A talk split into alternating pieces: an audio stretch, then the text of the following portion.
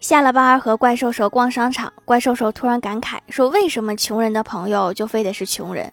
真的融入不到土豪的生活圈吗？交一个高富帅的有钱人做朋友真的那么难吗？难道穷人就该一辈子做穷人吗？这个社会真的这么不公平吗？”说到这里，难以控制自己的情绪，坐在他的私人飞机上哭了起来。不一会儿，商场的收银员出来说：“哭啥哭？投了币才能动，不知道吗？”你在摇摇乐上可碰不到高富帅。